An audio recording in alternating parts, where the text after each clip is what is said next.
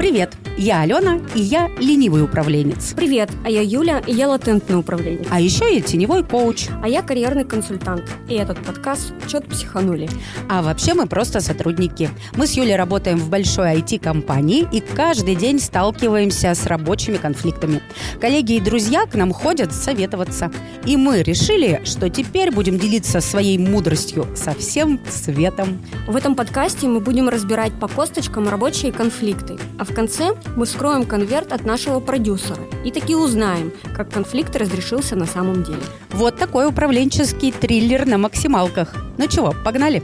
У нас сегодня аудио. Я предлагаю слушать кейс. Э, автор его назвала «Как уволиться и не загреметь в дурку или за решетку». Па-па-па-пам. Интрига.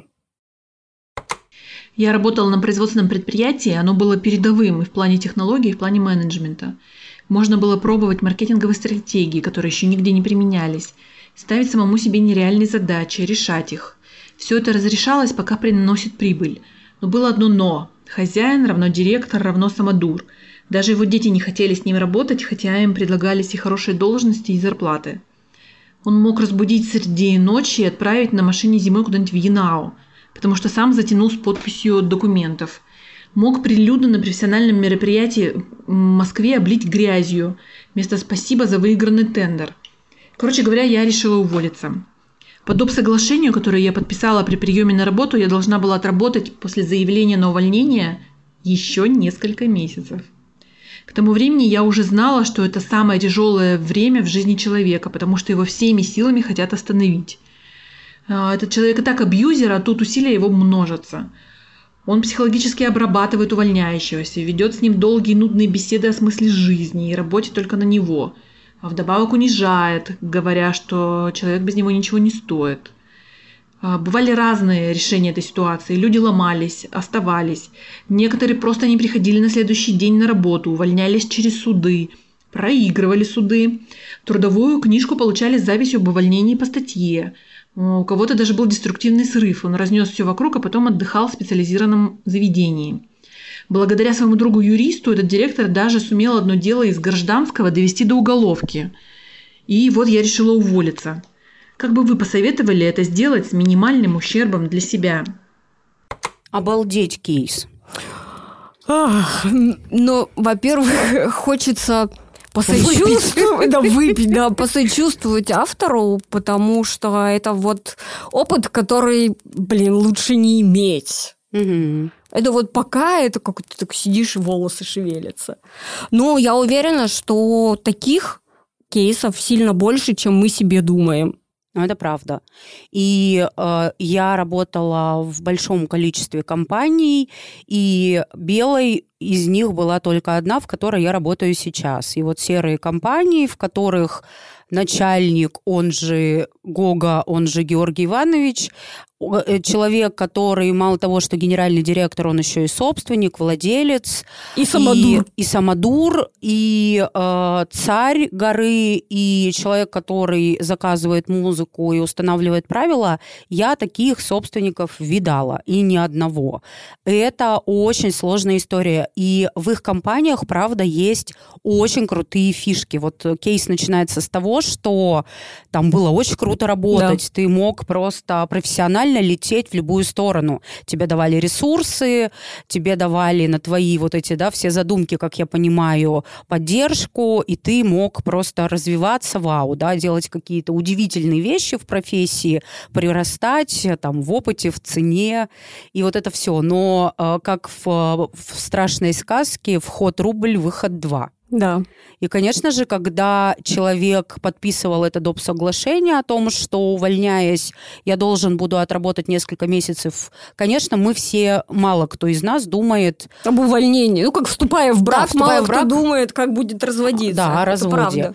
И, конечно, просто подписали, и все. И, да. знаешь, я когда устраивалась э, в нынешнюю свою обожаемую компанию, я 49 минут сидела и читала толстенную кипу документов, документов. и подписывала своих, и я это делала осознанно, и я прям тратила время. Раньше, будь я помоложе, я бы все подмахнула, даже не зная, что я подписываю. Ну, у тебя был опыт увольнения из таких компаний, да. поэтому ты... Я, кстати, это... порассказываю очень Давай, к расскажи, кейсу. Да. Смотри, значит, один кейс, там, правда, как-то мне надо изловчиться и не выражаться. Сейчас попробую. А, значит, вот все как в кейсе. А, Началь... Ну, не, не все, вру. Итак, кейс такой.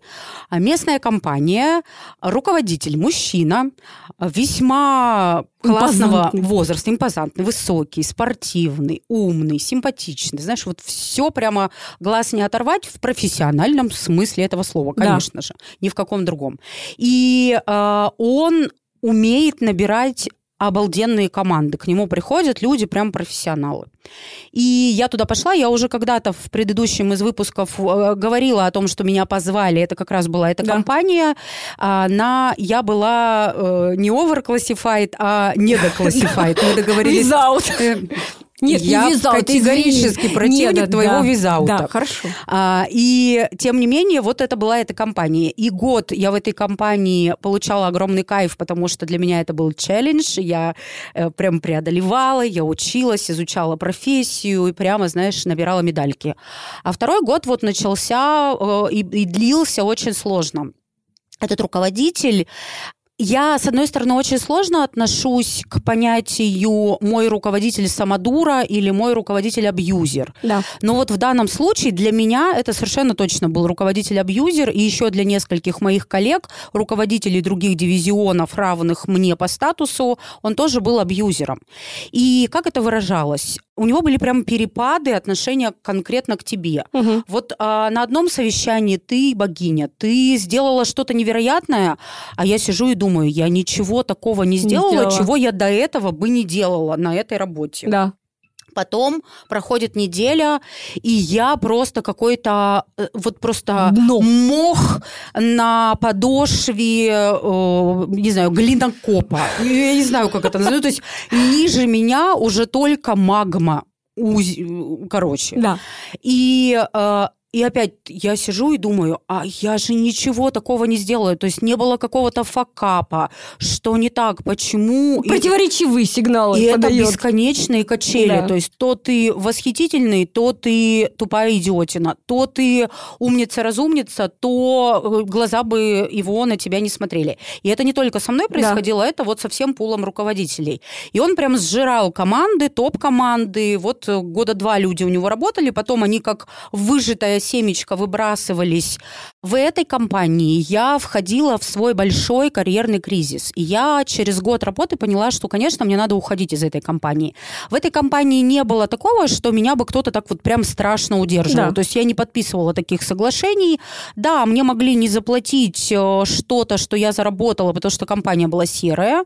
И нам раз в месяц нас собирали на большие собрания, рассказывали, что как это великолепно, что мы получаем зарплату в конвертах какие э, недальновидные люди работают в белых компаниях, ведь сколько сжирают налоги. Да. А так это все в ваш карман, все ваши кредиты, ипотеки, вот они, а я какой молодец. То есть нас да. прямо нам вот так он мозги промывал. Так вот, а, но я понимала, что сейчас, если я уйду а, куда-то, то куда? У меня стоял, вставал тогда передо мной большой вопрос вообще, кто я. И я поняла, что э, бессмысленно куда-то ускакивать, пока я не разберусь с собой. У меня есть работа, там очень интересные проекты были. Я готовила к выходу на полки в магазины продукцию новую.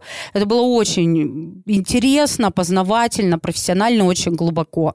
И э, поэтому я решила, что я буду, пока вот я веду эти проекты, это еще на год. Если он меня не уволит, я сама не уволюсь, это вот как бы он заинтересован, что проект дошел до конца, я заинтересована, как-то будем. Да. И однажды он истрепал мне нервную систему, конечно, очень, ну, потому что он прямо за все крючки дергал. Он видел, чувствовал вот эту слабину угу. о том, что я и не хочу, и не буду, и, и не ухожу. Толком. Тут не то, что некуда, я никогда не боялась в никуда, но вот в этот раз я такое решение решения да. не принимала. И он это чувствовал, и он прям меня дергал.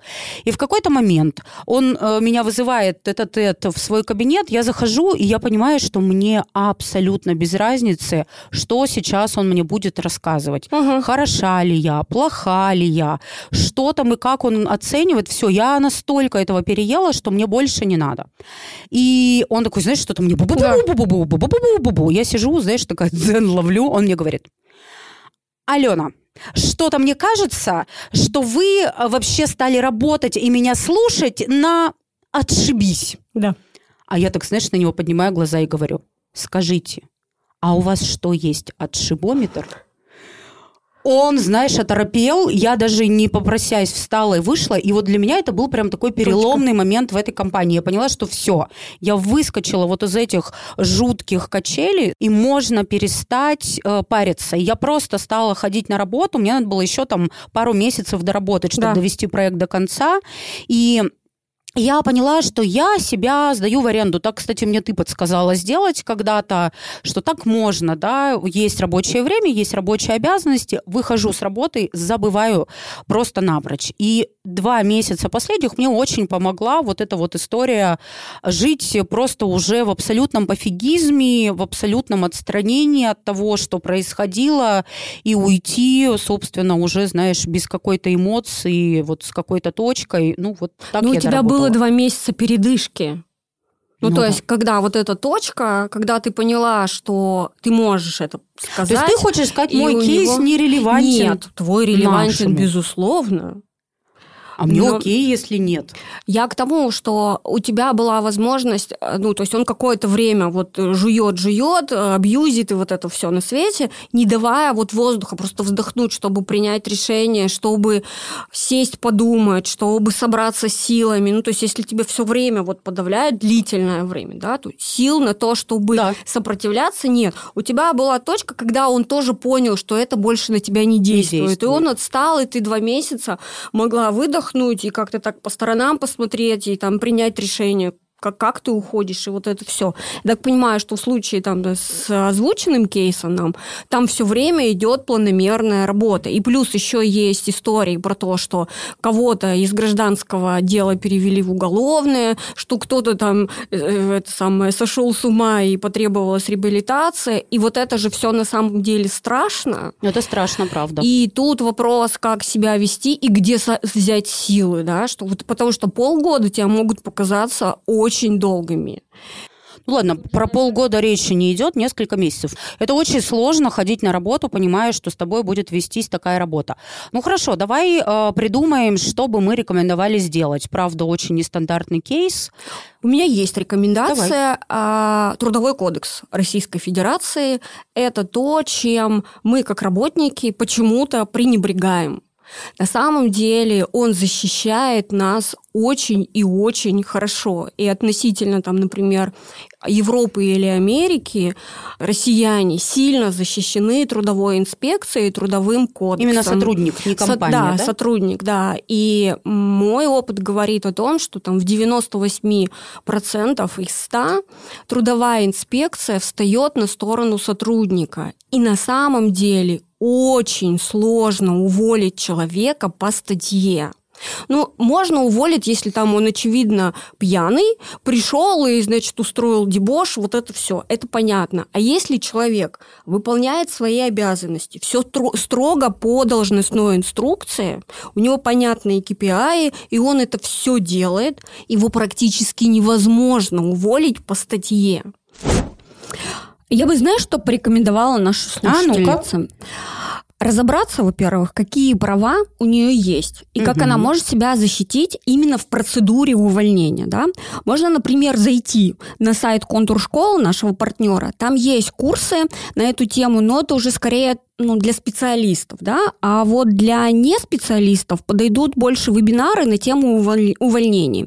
Что там ценно, так это то, что эксперты дают конкретные рекомендации и разбирают судебную практику вы увидите, что все то, чем вас пугают, ну, сильно преувеличено. Вот, и еще один способ – это сходить к юристу, который прям занимается трудовым правом и трудовыми отношениями.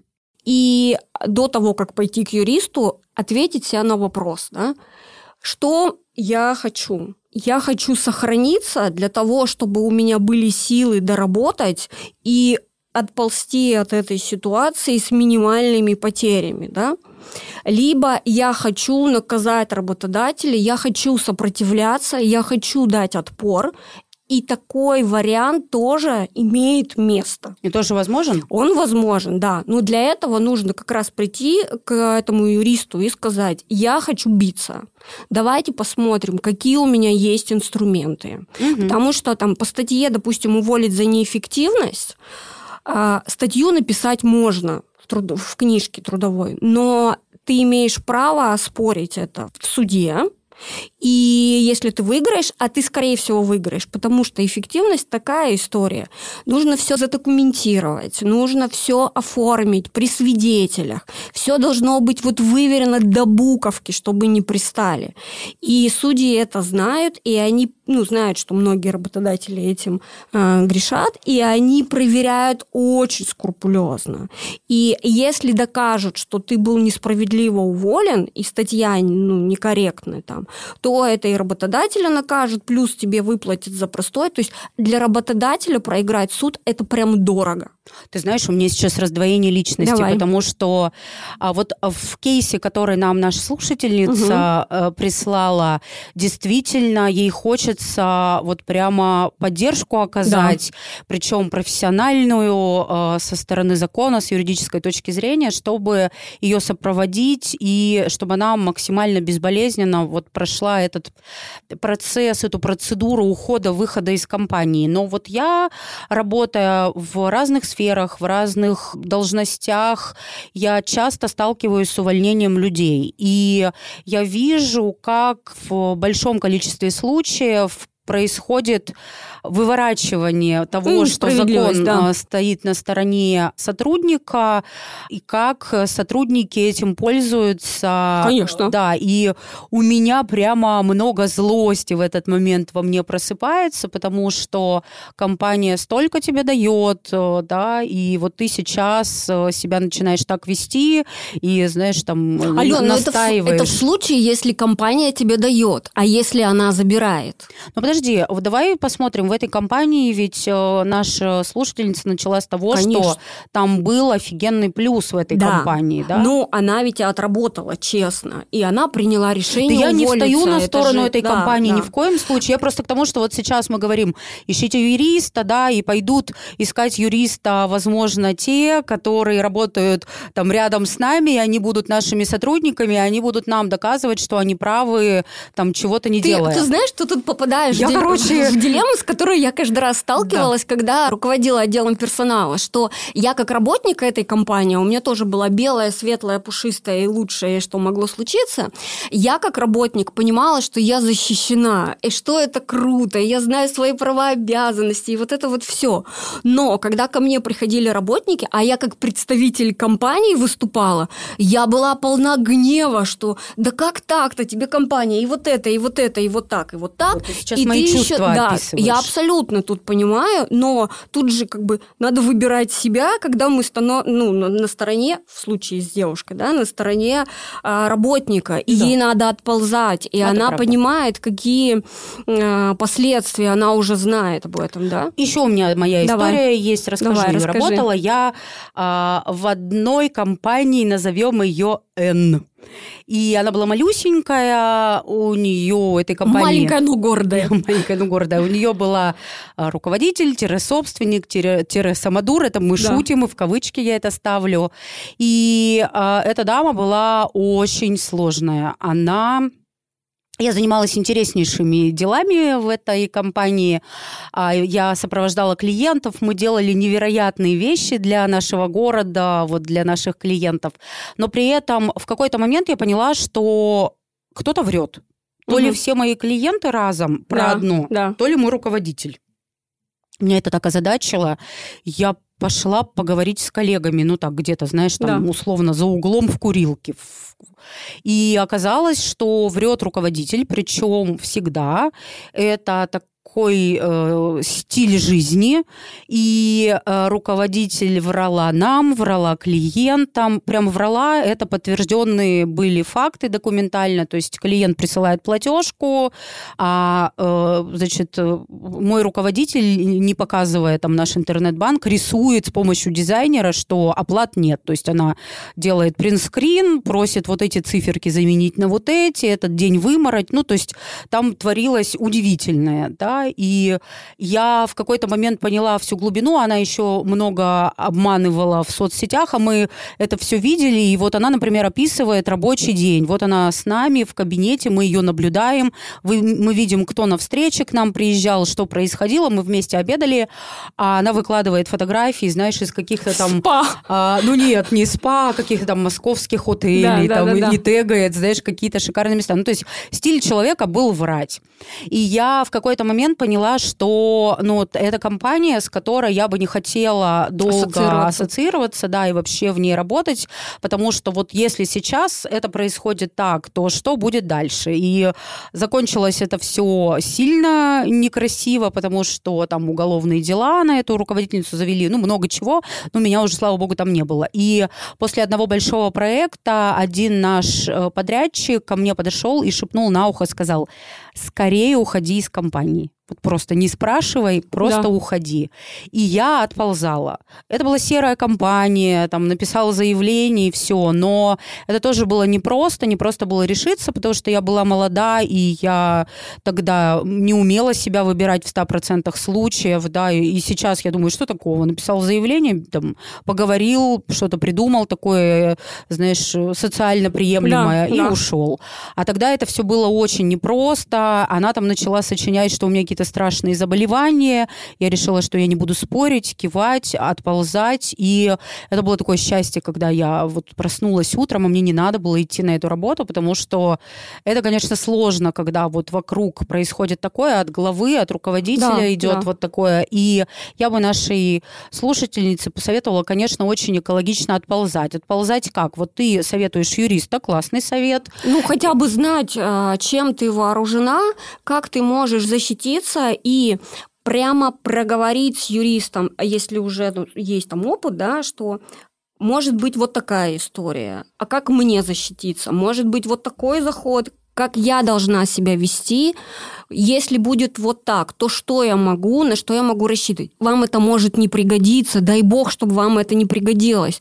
Но когда вы вооружены, вы понимаете, ага, вас сложно застать ну, там врасплох, ваша задача продержаться то время, которое есть, от, э, отмерено, да, на тех э, доспехах, которыми вы сами себя вооружить. И, безусловно, отползать, вытаскивать себя из этих отношений. Я бы еще предложила рассмотреть мой способ. Это рассказывать каждый день себе, что я сдаю, сдаю себя, себя в аренду, в аренду да. со стальки-то утра до стальки-то вечера.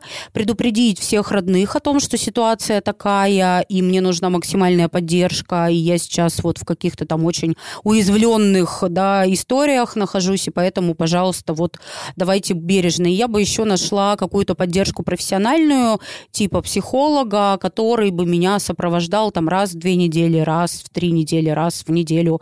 Ну, с какой регулярностью это надо, чтобы просто приходить, выгружать, а, рефлексировать вот этот опыт, да, и забирать в будущее какие-то выводы, а что для меня важно, а что не важно, а вот как и здесь и, и, и почему. Но ведь есть еще, наверное, Юль, какой-нибудь способ, типа, на больничный уйти на долгий. Да, дурацкий, можно, конечно, ну, способ. дурацкий способ, да, но можно, правда, уйти на больничный на этот период, и где-то переждать. Я бы здесь предложила поставить себе целью с, минима- с минимальными потерями а, в каких-то внутренних своих ресурсах, да, выйти из этой ситуации. Ну, то есть э, исходить из того, что мне нужно несколько месяцев в этой компании отработать. Как сделать так, чтобы давление психологическое, которое оказывает этот, этот руководитель на меня, было минимально? Ну, не знаю, может быть, слюну пускать у него в кабинете, а он, например, чистюля, да, и он скажет, уберите от меня эту грязнулю, не Или водите больше. пузыри пускать, Ну, тоже психологическое или, давление. Или жвачку жевать неприятно. Да. Знаешь, так прям пузыри. а что он сделает? Ну Вот не это вот. уволят же в конце Знаешь, концов. Ну, э, я, конечно, Или, шучу. Ну уволь тебе я. Потому что вдруг у него садомаза шкаф в кабинете, не будем проверять вот эти вот особенности.